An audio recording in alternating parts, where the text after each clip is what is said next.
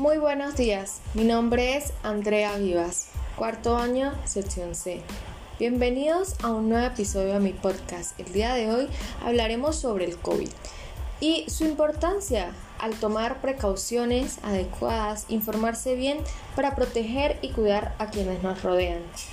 Sigue las recomendaciones de la Organización Mundial de la Salud para evitar la propagación del COVID. Lávate las manos con frecuencia. Usa agua y jabón o un desinfectante de manos a base de alcohol. Mantén una distancia de seguridad con personas que tosan o estornuden.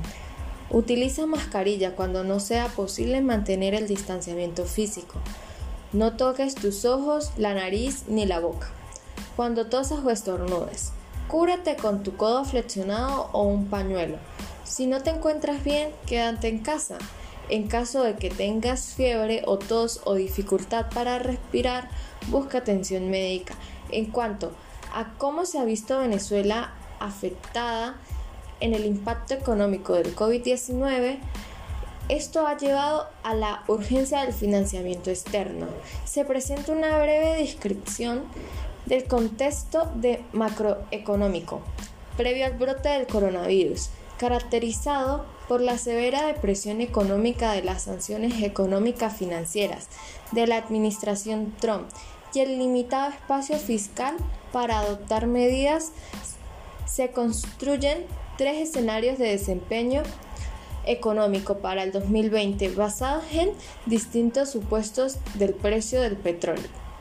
Para estimar el efecto contractivo de la economía de la cuarentena se emplean estimaciones de impacto de grandes choques económicos ocurridos en el pasado reciente del país.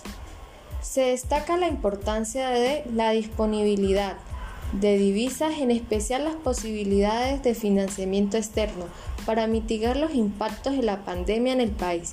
Se discuten las medidas económicas anunciadas por el Ejecutivo Nacional. Eso a nivel económico.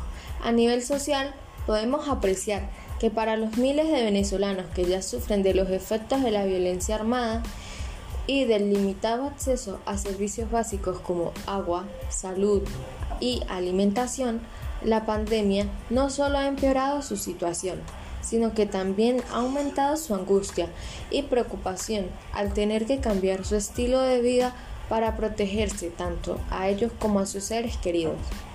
Detrás de sus mascarillas, estos venezolanos cuentan cómo la pandemia ha afectado sus vidas, mientras continúan adaptándose a crisis para ayudar a sus familias y a quienes los necesiten en esta época de incertidumbre. En cuanto a mi hogar, nos hemos podido adaptar a la nueva crisis social, apegándonos a todas las medidas de bioseguridad. Gracias.